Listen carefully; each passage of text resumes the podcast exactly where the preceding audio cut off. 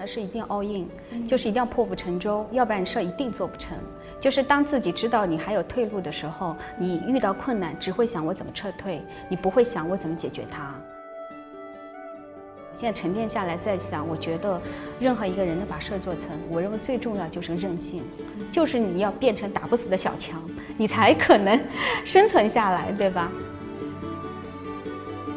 之前呢，你是在给老板交作业，那你现在作为一个创业者出现了以后，带着一群人一起来干这件事儿的时候，我们就是在给社会交作业。这两者真的就是完全不一样的。就像说，我们遇到什么样的情况，事情都得趟过去。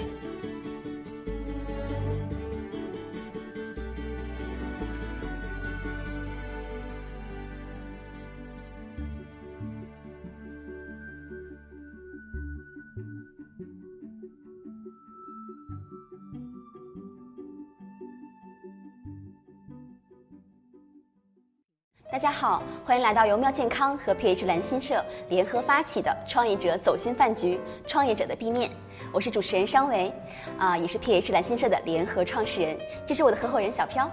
大家好，我是小飘，欢迎这一期的嘉宾来到我们的节目。创业路上记得关怀自己。那首先呢，让我们每个嘉宾做一个自我介绍吧。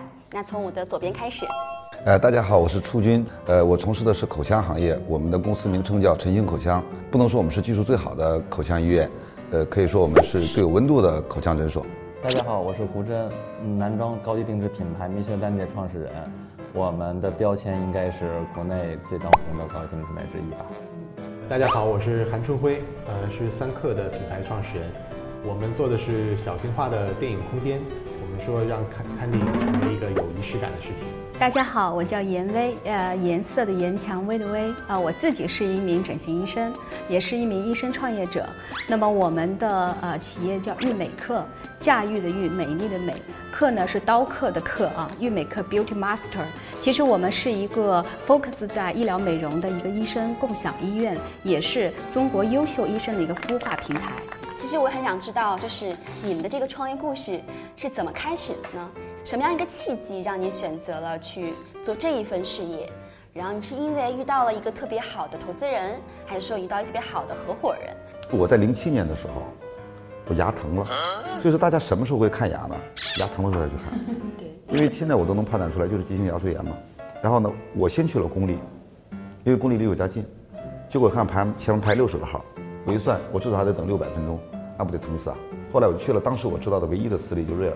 然后在那我就认识了周密，当时就是根管治疗牙冠嘛。弄完了以后，我跟他说：“我说，零七年的时候告诉我，我说你什么时候出来开诊所，我来给你开。”整整等了十年，这十年期间我们连饭都没吃过。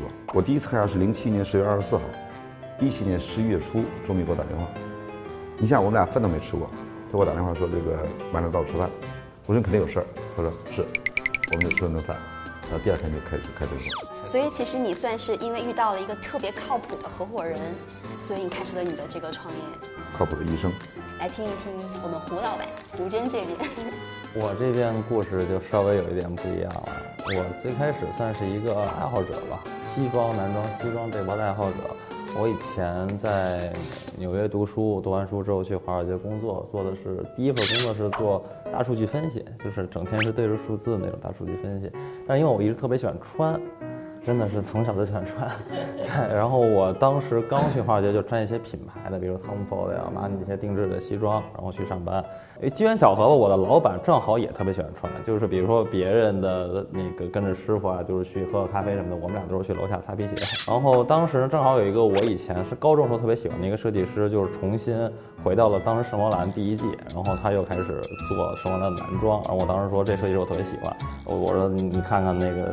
那个，你给我挑个衣服呗，你觉得哪个哪个适合我，哪个好，我到时候去买去。就这么一个机缘巧合，然后他又说，你别再买了，我一之前一直没跟你说，你别再买了。我们带你接触这种真正好的西装是什么样。在当时那个时间，纽约什么欧些欧洲顶级裁缝不太来北京做定制会，所以那没地儿做衣服了。因为当时我已经很懂了，爱好者嘛，就找朋友从英国、意大利给我给我给我那个去去那个面料铺啊什么的，给我买一些面料。寄到国内，然后我去找师傅做。当时试了给有整整一年的时间，就试了很多很多师傅，试了很多很多所谓的裁缝团队。后来找到一家，我觉得还比较满意的，我就说那我这辈西服西服就你们做了。在那个时候是没有想创立品牌，想想做做当把当成一个生意做，完全没有。开那工作室的时候，我连 logo 都没有。那个时候是最抒情的一个状态，就是纯业余爱好。然后结果真的是万万没想到，就是当副业做了这么两年之后，就慢慢慢慢就这么做起来了。第三年其实是忙不过来了，后来我就我就觉得要不把这个心态好当成自己的职业选择吧，后来才全职做这个品牌，到今年已经第五年了。下一个其实就是我们的三克了，我们相信我们的很多观众应该去过他的空间，那具体的是怎么样一个情况？估计也是第一次揭开这个他们创始人的神秘面纱。对。三克其实这个名字，我们当时我们就想啊，我们是做跟电影院有关的东西，所以我们说。我们就想做的跟电影院不太一样一点，所以我们就叫自己叫 Cinema Maker，啊，就当年那个时候叫创客的那个时代比较，Maker 那个词。嗯。那这样的话呢，我们就把 Cinema 和 Maker 两个词，一个取头，一个取尾，取了前面三个字母和后面的三个字母组在一起，就起出来这样一个叫 Thinker 这样一个名字。我们觉得这个 Thinker 这个名字很好念，而且呢。大家还会联想到 thinker 的那个那个概念，那个谐音也很思想者那个概念。而且我们翻译成中文呢，它就叫三克。我们说用最简单的笔画来命名一个品牌。那么同时呢，我们说三是一个特别好的一个数字。然后呢，我们希望做成一种小型化的一种有仪式感的电影空间。那么这种空间可以未来在各种场景里面去呈现。而且我们说，电影它其实是一个可以用不同形式来呈现的那种，而且。它的内容的丰富度是它一百年的这种历史所带来的，所以这是我们做的这样一个事情。那么从我自己来讲，在做三克这件事情之前，其实已经做了差不多十五年的电影院。我们从二零零三年开始做电影院这件事情，就那个时候国内还没有多影院这样一个概念。我们那时候我们要教育消费者、教育开发商，为什么要做影院，而不是去看一个十块钱一张的盗版碟？最近我们开始来做这样一件事情的时候，我们发现这又是一个新的一个领域，一个新的一个市场。我们就觉得这是一个很有意思的事情。来，严博士，你们的这边。的一些情况可以说一说。OK，那我就简单给大家分享一下创业故事哈。我是觉得归结到第一，我自己的个性，其实我还是一个不喜欢安于现状去做啊一成不变的事情。第二方面呢，也是跟我们所做的行业有关系，因为我做的是整形外科。其实在中国，整形或者是我们很多人知道的医美，当然它是有些区别哈。它是所有医疗当中市场化程度最高的一个学科，所以我们会发现很多。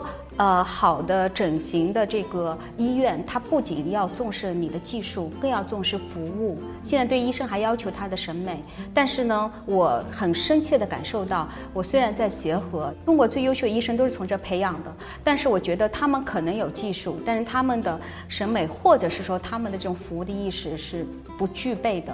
所以我觉得这个是有欠缺，但相反也给了我们这样的一个机会。其实严格意义上，我一三年的时候就开始做创业的准备，一五年。四月份，我们就开始来尝试做我的第一家机构。医生创业，我们想从公立医院，然后辞职出来，然后开到一个就是到一个完全陌生的领域里去闯一片天地，我觉得是一个非常有勇气的事情。是的，你当时怎么就这么有勇气出来了呢？呃，我觉得我是个这样的一个性格哈，就是说你刚刚讲做任何事一定要 all in，就是一定要破釜沉舟，要不然你事儿一定做不成。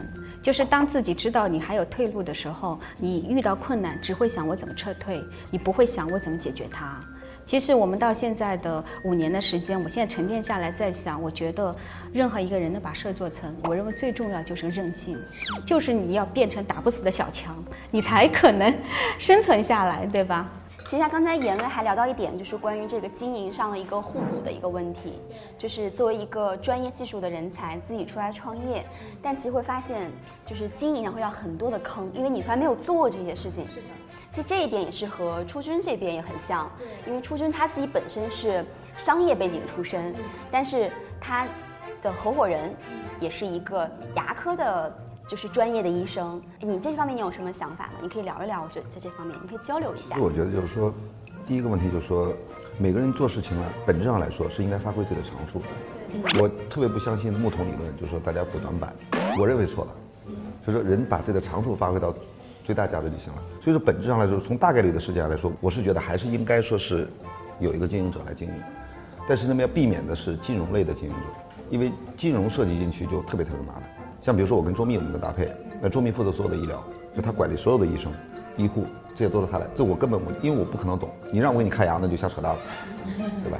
但我我负责什么？我负责的市场啊，还有你刚才说到那些什么消防啊。呃，卫健委啊，各种证件啊、license 啊等等这些东西，这是我来负责的。你可以理解我，我是个打杂的和合作市场的人。但是你让一个医生又管市场，又管各种后勤，又管医生，实际上是把医生的优势给挪出很多时间来做这个东对，合伙人很重要。对对。但是也很难很很难找这样的合伙人，因为投资人不是合伙人。所以严威是怎么处理这个问题的呢？呃，是这样子的。其实我决定创业，我就没有想在专业上面花更多的时间。包括呢，你在这个过程当中，你学会了去搭建团队，学会了进行管理，哈，学会了跟政府之间建立很好的这个关系。呃，我们也要继续去见一些投资人，对吧？所有的这些，我觉得这是必经的过程。所以像胡真，你这边的合伙人是一个什么情况？我这边其实更倾向于单打独斗，但是我每一个店都会有一个就是类似于合伙人这样的一个负责人，他来帮我 take care 在这个店里发生的任何事情。然后我的角色更像一个把控这个品牌整体 branding 的这么一个调性的一个感觉，以及每一季新的产品的研发。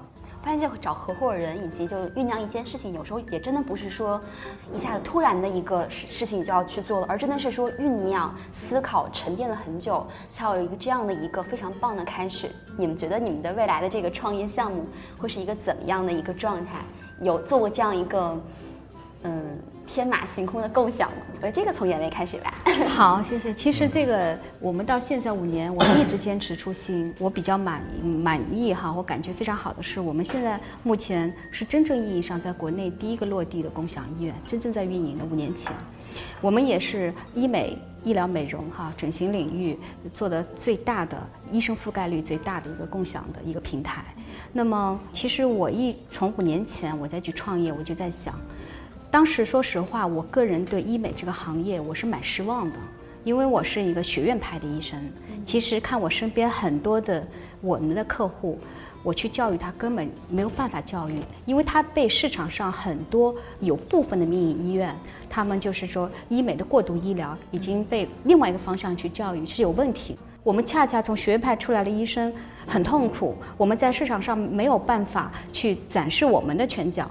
但是呢，我在想，如果这个行业要更健康，你依靠谁？我认为政府的政策那是有限的。我们真正要依靠真正行业最优秀的这帮医生，应该从公立医院释放出来，进入到市场，这样才能良币驱逐劣币，这才是有价值的。所以呢，我们当时就设定了我们的目标，就是要把共享医疗以北京作为起始，我们是要开到全国核心的省会城市，因为那边是真正有区域医生最多的地方，我们要把最优秀的医生能够整合起来。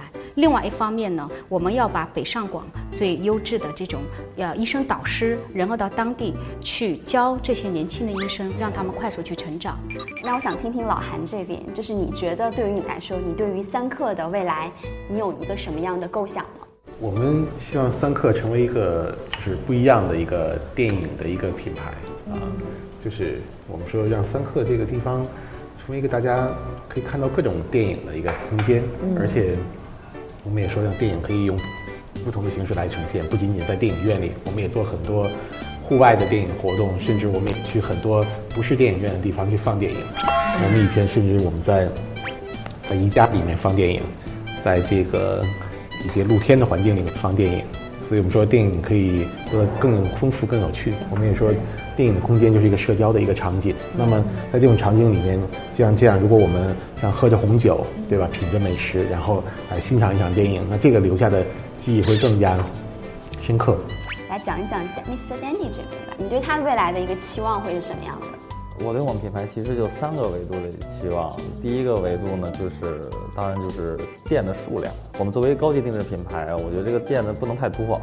今年第五年，我们是从第二年开始每年一家的速度，但是说这个目标，明年再一家，我觉得我们就够了。我带我们的观众问一个问题：你们家会出女装吗？会这个是 Miss 我被 Sandy 吗？问的最多的女女女生问我最多的一个问题了。三年之后吧。三年之后，因为因为其实大家看都是西装，但其实女装、女士西装和男装是完全不同的两个方向。看着都是西装，但完全不同两个方向。对，所以我们可能，比如我们现有的这种工坊，这个相当于二次创业，从头再来。我的理解是。聊一聊这个陈星这边，就是你对于你未来的这么一个故事，会想怎么去发展它？我们已经在扩展了，用我们的供应商的话讲，就是我们供应商就是牙医供应商，我们用的都是新乐德的产品。那个前一日前一日都打电话给他，我说这个得再来六张牙医了。未来呢，肯定是就是希望这个店数越来越多，但这里面有几个原则不能改。第一个原则，呃，永远禁止过度医疗。第二个是什么呢？可能跟大家不太一样，诚信口腔永远拒绝任何金融，用自有资金慢慢发展，脚踏实地的做，这是我想做到的东西。甚至说我们尽量的做到原地扩展，因为原地扩展的成本很低。对，所以至于说说是开更多的店数，这个得看条件。当地当这个医生不够的时候，因为这里面核心的资产是医生，医生不够的情况下绝对不做。我们就要做一个精品的东西，而且这种东西医疗的东西本来就是渡人渡己的事儿。我觉得其实创业因为是件真的是件非常辛苦的事情，所以有梦想才能有坚持的这样一个动力跟定力。对，所以刚才听大家的梦想，我还是真的觉得特别受鼓舞，也会受感染。